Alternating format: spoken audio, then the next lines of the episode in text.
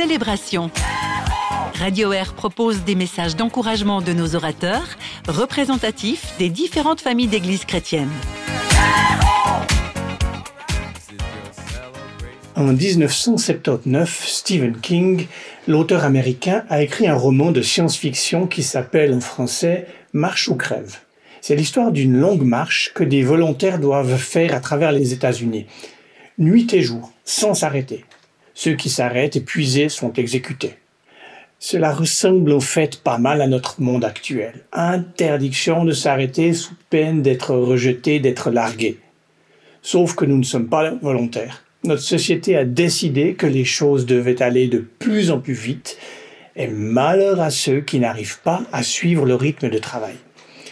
Le rythme de la vie de famille, qui n'arrivent pas à rester au courant de tous les posts Instagram ou Facebook si vous êtes un vieux déjà dépassé comme moi, s'ils n'arrivent pas à suivre le dernier film sans oublier de rester en forme en faisant du sport. Malheur à ceux qui n'arrivent pas à suivre le rythme des nouveautés technologiques notre société devrait s'appeler plutôt marche et crève. Personne sur la Terre n'est fait pour fonctionner à la vitesse que nous demande notre société.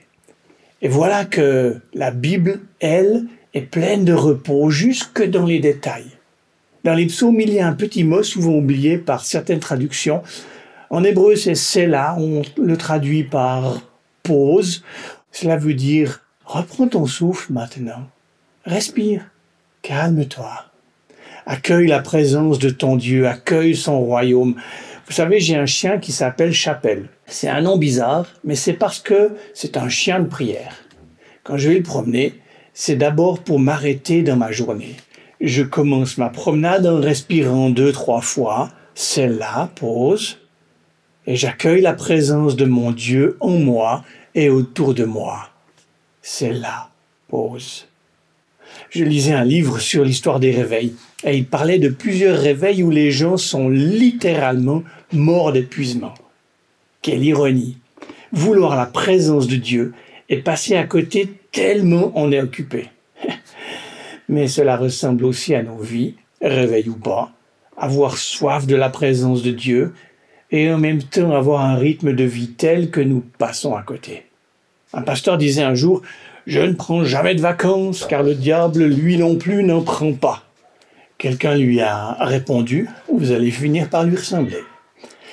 Corrie ten Boom, vous savez, cette écrivaine chrétienne euh, des Pays-Bas qui a, aidé de nombreux juifs à échapper aux nazis pendant la Deuxième Guerre mondiale et qui elle-même a survécu au camp de concentration, Corrie ten Boom a écrit ceci.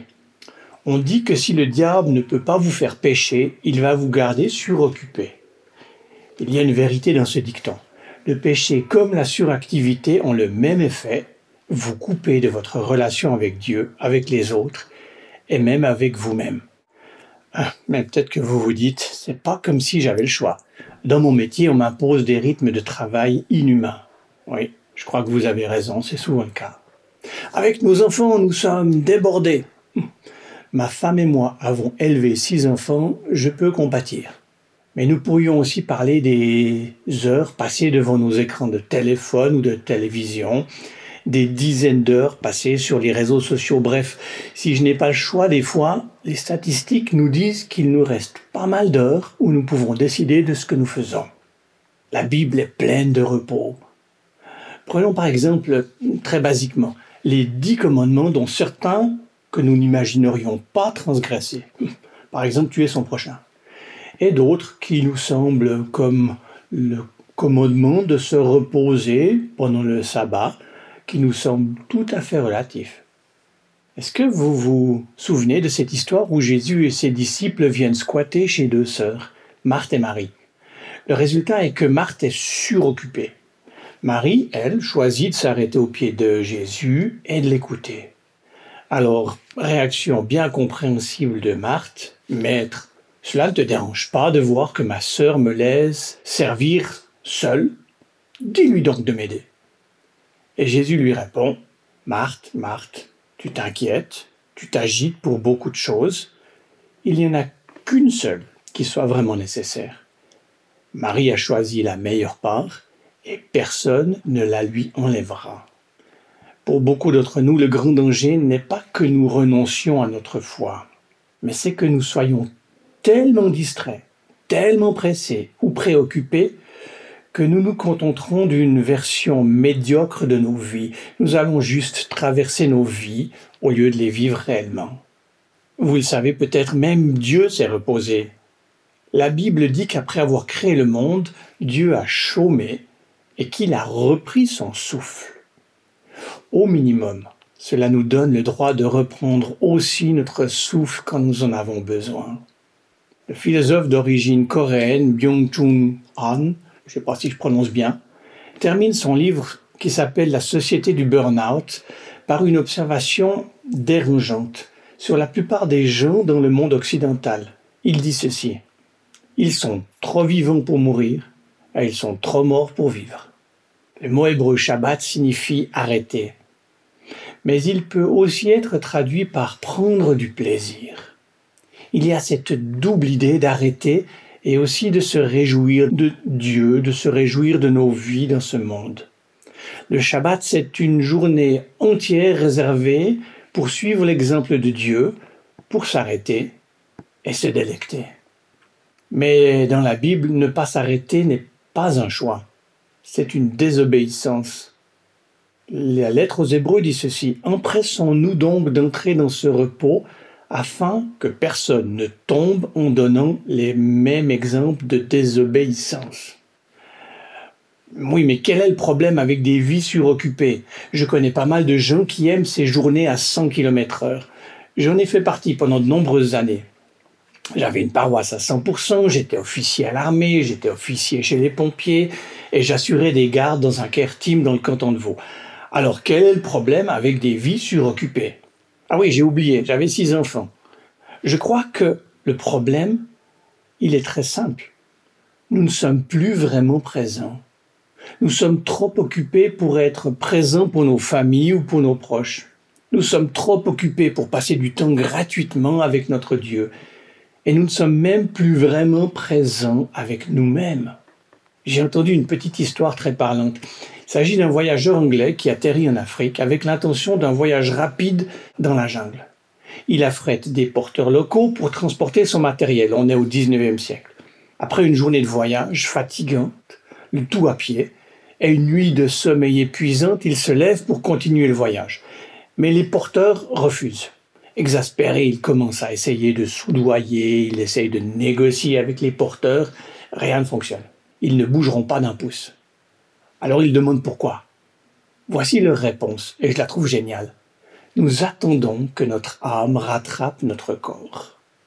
Nous, nous ressemblons plutôt au lapin blanc avec une énorme montre dans, le pays d'Alice, au pays des merveilles. Je suis en retard, je suis en retard, je n'ai pas le temps de dire au revoir.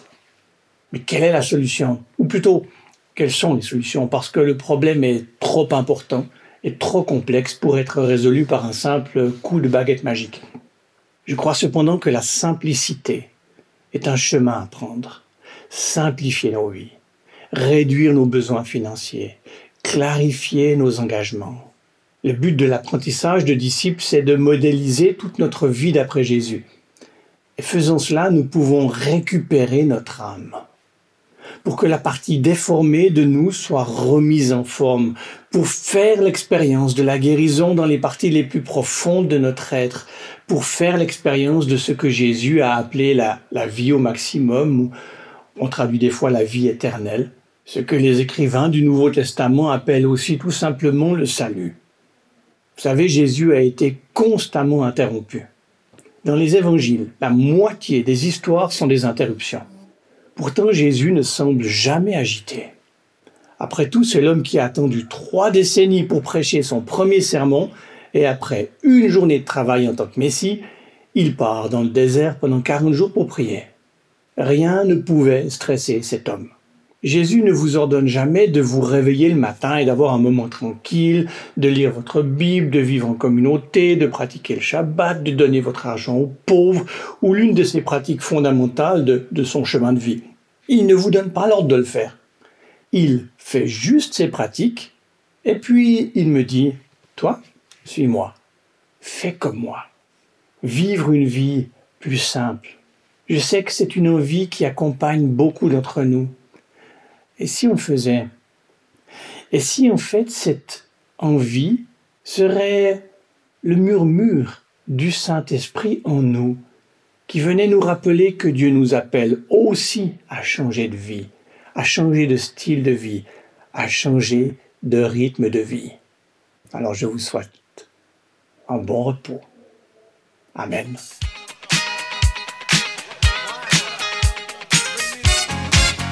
Réagissez à ce message d'encouragement par WhatsApp au 079 332 9000 sur Facebook ou sur notre site radio-r.ch.